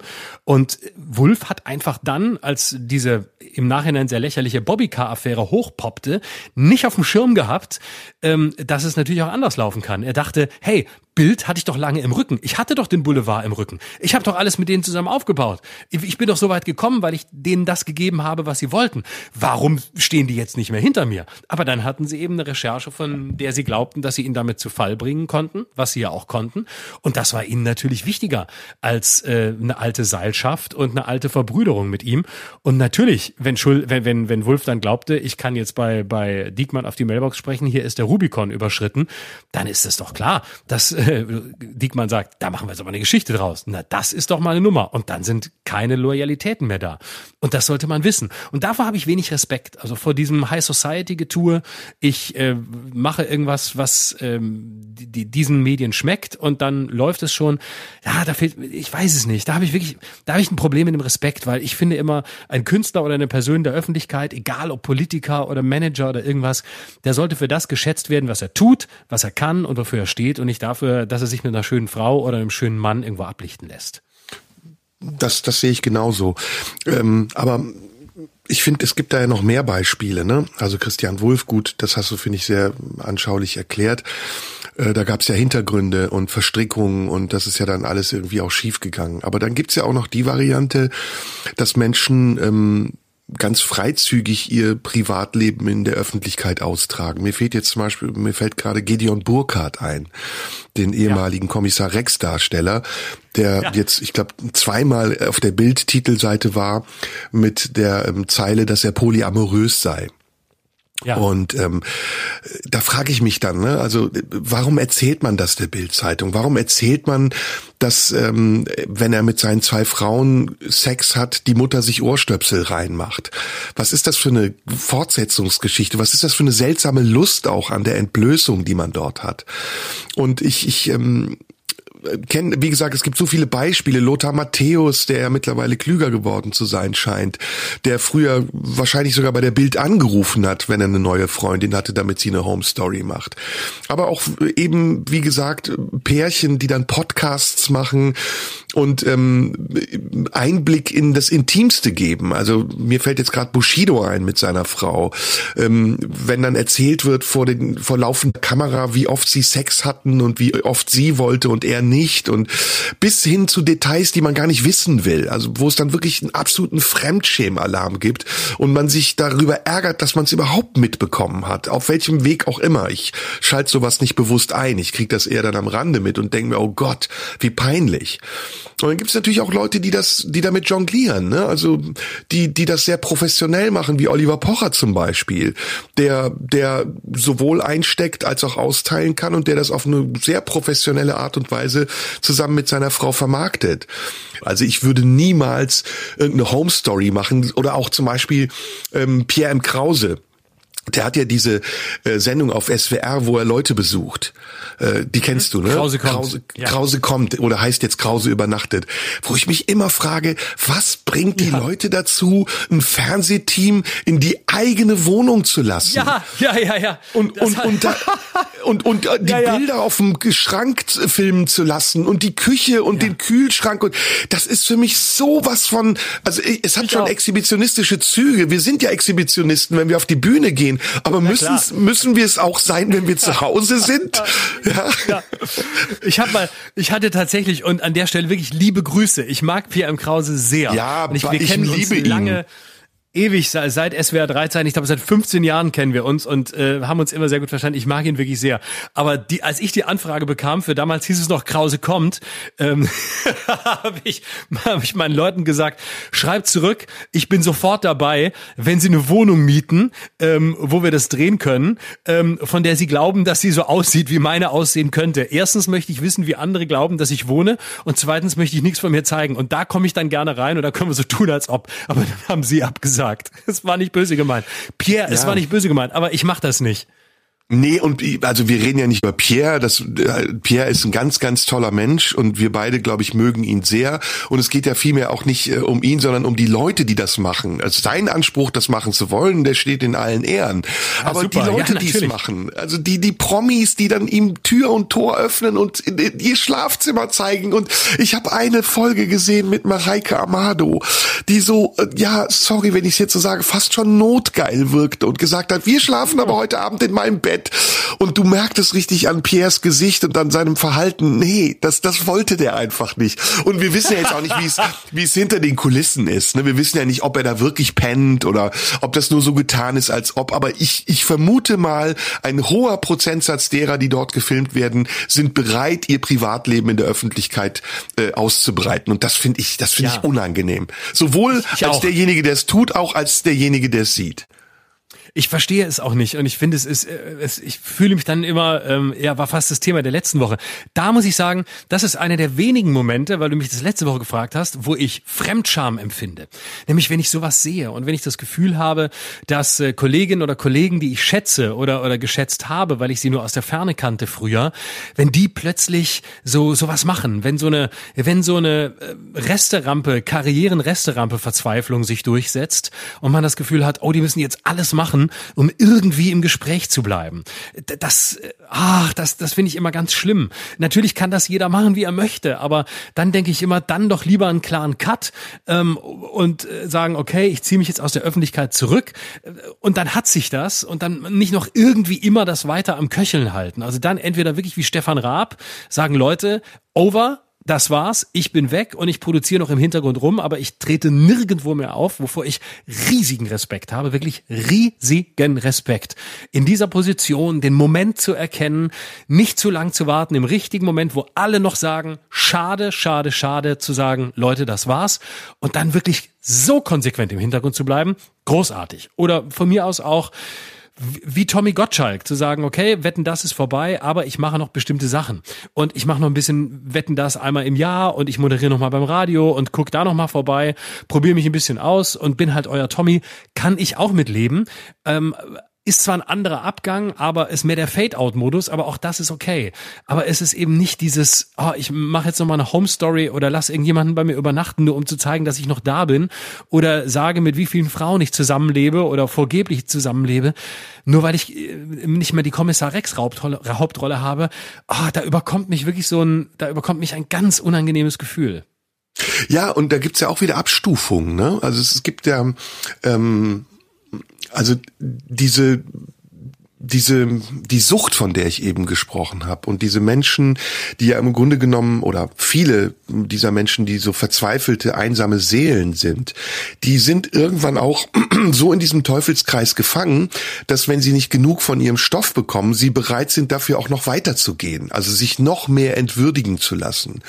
Und das Paradebeispiel, wenn wir jetzt über die Abstufung sprechen, also das unterste Level ist dann, wenn man irgendwann im Dschungelcamp landet, also wenn man wirklich nackt bis auf die Haut ist und gar Ja. nichts mehr hat, um, um, um noch sich ein bisschen Würde zu wahren und sich das aber entweder dadurch erklärt, dass man sagt, ja, äh, das ist ja ein ganz tolles Format, in dem ich mal sein wollte oder ich krieg halt viel Geld dafür, aber nicht merkt, dass es im Grunde genommen den Leuten, die das sehen, gar nicht um eine Karriere geht oder um Anerkennung, um Würdigung einer künstlerischen Persönlichkeit, sondern dass es purer Voyeurismus ist, Leute scheitern sehen zu wollen und Leute in ihrem Untergang zu begleiten und sich daran zu laben, dass sie so tief gesunken sind. Das ist ja ganz perfide und der Sender, der das macht, der legt es ja auch genau darauf an. Der sucht sich ja genau diese Leute.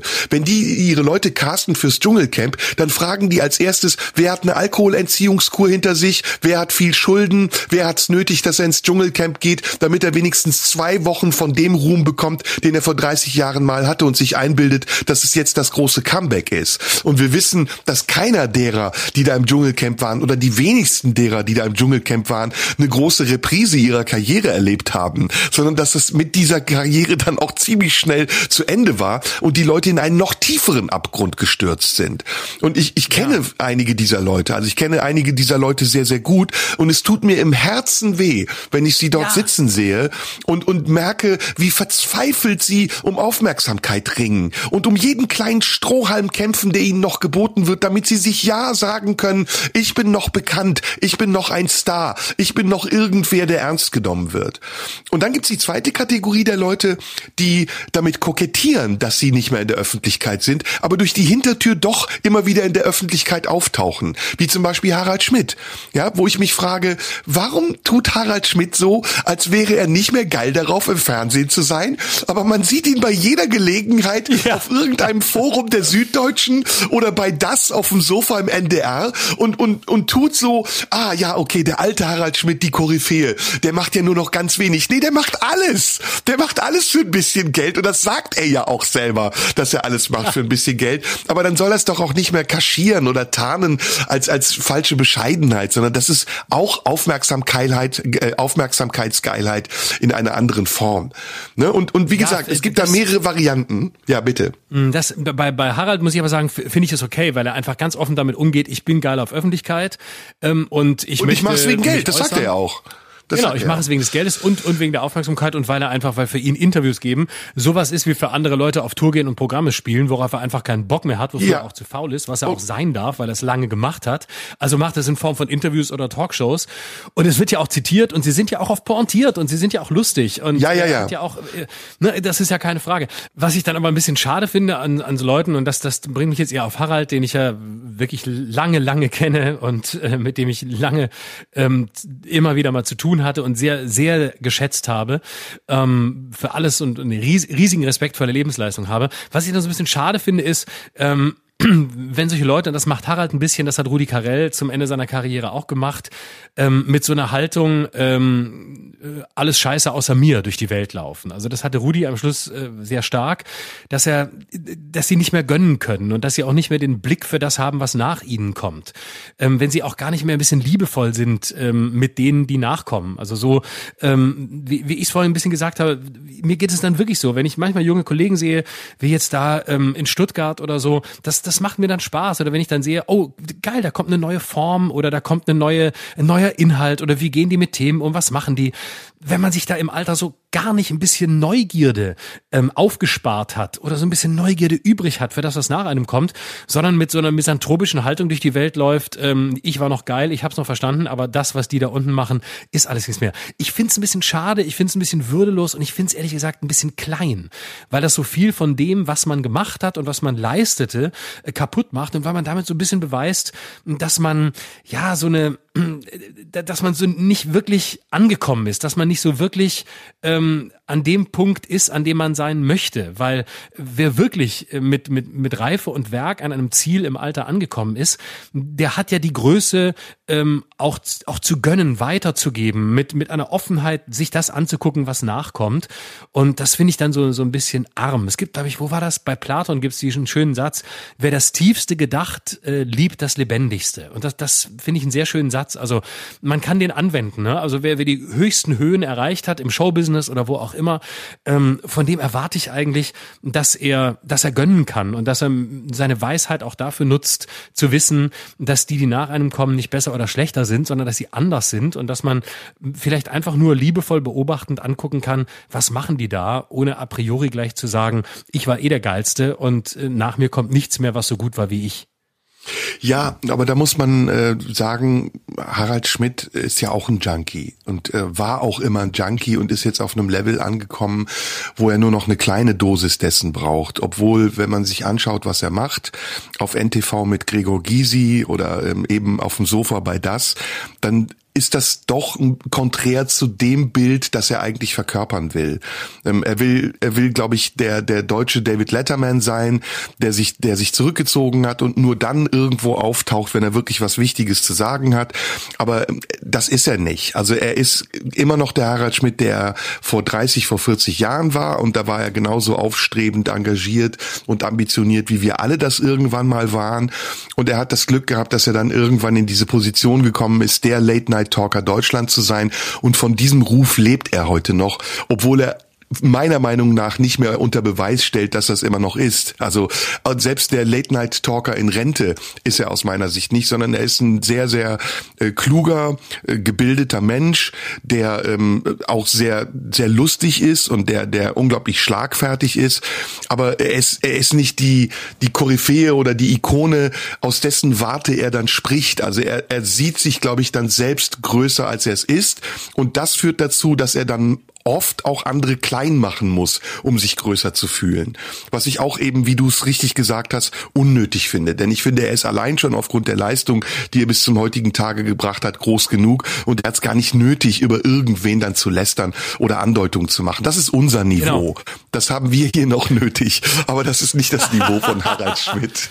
Ja, also dann entweder, entweder ich mache dann wirklich offensiv Nachwuchsförderung oder ich halte einfach die Klappe und äußere mich nicht und rede nur über das, worüber ich gerne rede, aber ähm, muss, muss, nicht, muss nicht das Gefühl haben, dass da Leute jetzt was machen, was ich eigentlich nicht mehr beurteilen kann, weswegen ich mich drüber erheben muss. Ja, und da muss man jetzt nochmal so an den Anfang zurückkommen. Ähm, es gibt ganz wenige Kollegen, bei denen ich weiß, dass sie ähm, gefeit sind. Also dass sie sowohl äh, gefeit sind gegen diese Droge Erfolg als auch gegen diese Selbsteinbildung, die irgendwann einsetzt, wenn man glaubt, dass man das ist, was andere von einem glauben. Und einer davon ist, ich weiß jetzt nicht, ob ich es übertreibe, ob ich es ihm unterstelle, obwohl es vielleicht gar nicht so ist, ist Olaf Schubert, der, ähm, der angefangen hat, fast parallel mit mir, aber davor natürlich auch schon eine Karriere hatte ähm, und seitdem eigentlich sich sehr treu geblieben ist, stetig sich entwickelt hat, aber immer noch ein Mensch ist, wenn ich ihn privat erlebe, der, wie man so schön sagt, ähm, ähm, geerdet geblieben ist. Ja, da gibt's gibt's noch ein paar andere. Johann König ist so jemand, der auch wirklich ein guter Freund ist, bei dem ich sehe, okay, dem steigt der Erfolg nicht zu Kopf, um das mal so als Redewendung zu sagen. Und ähm, das sind aber auch meistens Leute, die die ohnehin schon eine starke Persönlichkeit haben, also die die das nicht brauchen, was sie tun, um sich zu bestätigen, sondern die schon so stabil sind und in ihrem in ihrem Leben schon so viel anderes erreicht haben, dass das, was sie jetzt machen, eine Zugabe ist. Also gerade bei bei Johann ist das so, bei Olaf ist das so. Ich kenne da noch viele andere. Wenn du das aber nicht hast, wenn es das einzige ist, was du hast, dass du nur auf eine Bühne gehen kannst oder dass du im Fernsehen stattfinden musst, und das ist ja bei vielen dieser B- und C-Promis so, dann wirst du nicht nur zu einem Junkie, sondern dann wirst du auch, dann wird's erbärmlich. Also das ist, um jetzt nochmal einen anderen Bogen zu schließen, das ist mir aufgefallen, als ich bei Stern TV war, ähm, wie viele Menschen dann dorthin gehen, einfach weil sie dort sein wollen, ja, und, und einfach egal, was da gesprochen wird, Hauptsache ihr Gesicht ist im Fernsehen. Und das war ja bei mir auch eine ganz äh, heikle Gratwanderung, dass ich mich selbst auch überprüfen musste und mir selbst gegenüber Rechenschaft abgelegt habe. Sag mal, willst du eigentlich in dieses Format? Passt du eigentlich in so ein Format rein? Und dann irgendwann gesagt habe, ja, so wie ich neugierig war auf alle anderen Dinge, wie zum Beispiel auf den Quatsch Comedy Club, auf die Mitternachtsspitzen, bin ich auch neugierig darauf. Aber wenn ich feststelle, dass ich nicht mehr authentisch bin oder authentisch sein darf, was ja auch nochmal eine ganz große Rolle spielt, dann muss ich so ehrlich zu mir selbst sein, zu sagen, nö, ich mache das jetzt nicht mehr, auch wenn es eine riesen Reichweite hat und durch alles zu begründen wäre, ganz nebenbei. Ne, es ist ja Teil unserer Arbeit zum Beispiel auch Promo zu machen.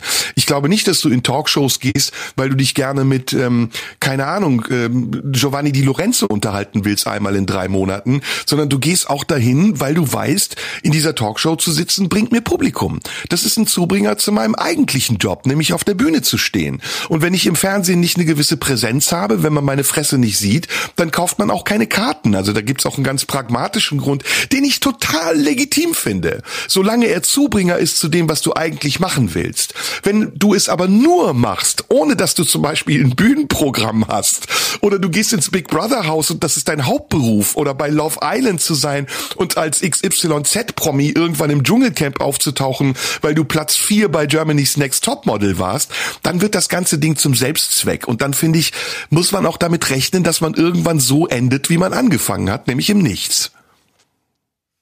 Das war ein schönes Schlusswort. Mehr gibt's gar nicht zu zum sagen. Strand. Nein, ich habe nee, ich habe nur gerade gedacht, es ist ja, ja gut. es ist einfach ein schönes Schlusswort.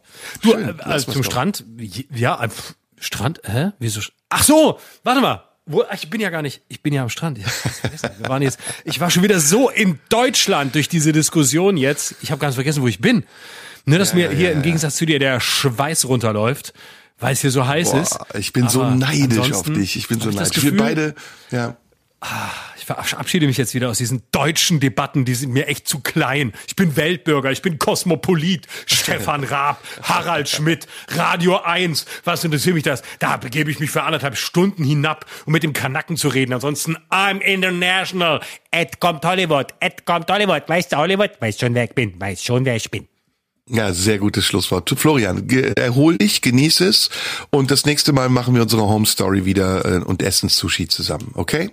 Oh ja, da müssen wir bald mal einen Termin machen. Da machen wir, lassen wir, laden wir auch Publikum ein und lassen die Kameras rein. Ich rufe nochmal bei der Bildzeitung an, wer auch immer da jetzt Chef ist. Ich habe den Überblick verloren.